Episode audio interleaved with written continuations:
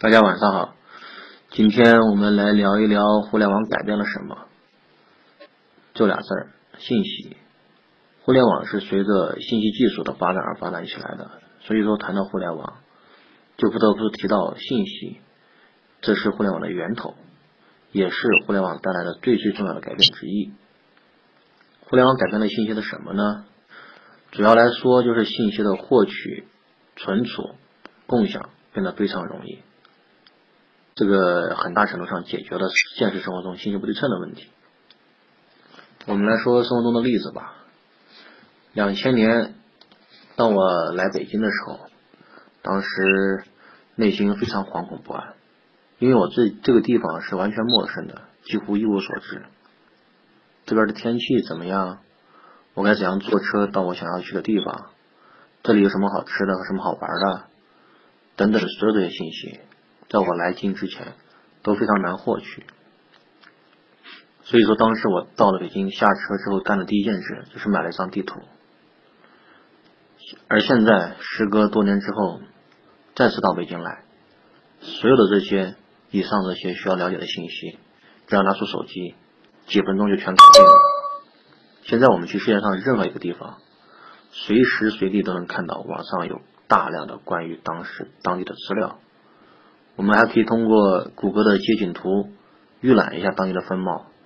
那过两年等那个 VR 技术发展到一定的程度，我们可以不用出家门，就戴着头盔，是吧？实地的去溜一圈。以前北京建国门那边有一个外贸市场非常有名，很多来北京玩的老外都慕名前往购物。建国门那边最有名的是什么呢？就是它的杀价，它杀价可以杀到什么程度？比如说一个衣服啊。交价两百元，那你要出四十块钱，对你你得出到五分之一，然后接下来你的标准动作就是要扭头就要走，千万不要表现出你很想买的样子。等你走到十米开外，就快听不到老板的声音的时候，那个卖家一定会喊你回来成交成交。当然这是对中国人，老外就没那么幸运了。我亲眼看到一个老外花了一百元买了一个光盘，当时我们。我们光盘呢，我们都不不买的，我们都是从网上免费去下载软件的。这个是属于什么现象呢？这就是信息不透明下的一个商业。很多卖家靠你对这个东西的当地行情不了解来赚取差价。现在我们出门买东西，实体店逛一逛觉得还行，马上就拿出手机在网上查询价格。有些人还可以用比价软件找到网上最优惠的那些个电商。以前建国门那些商贩，在这种信息透明的年代，他们的生意还能做吗？实际上，不止建国门一个地方的生意不好做了。以前中国最大的 IT 产品集散地东关村，它有三个标志性建筑：海龙、顶好、异世界。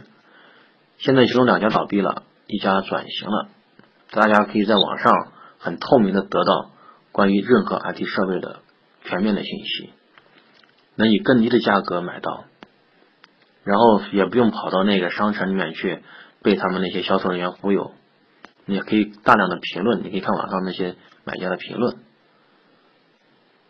总之，以前的信息呢，它是纵向的单向流动的，就是说纵向是说从厂家到消费者一条线下来，它也是单单向的，就是只有这条线。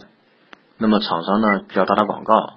做好销售渠道，这是他们卖东西的主要的一个方式。那现在呢，信息的流动可以横着流，可以反向流。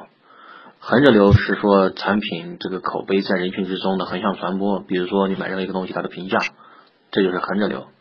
反向流呢，就是你那个用户跟你厂商的一个积极的互动，比如说你厂商开了一个微博、微信，对吧？用户在上面给你不停的提意见。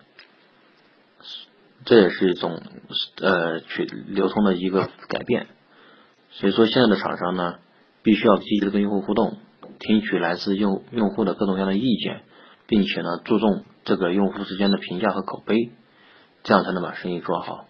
而这种变化，在未来会渗透到我们所接触到的每一个行业。好了，今天的沟通到此结束。如果你喜欢，就点赞并转发吧，谢谢大家。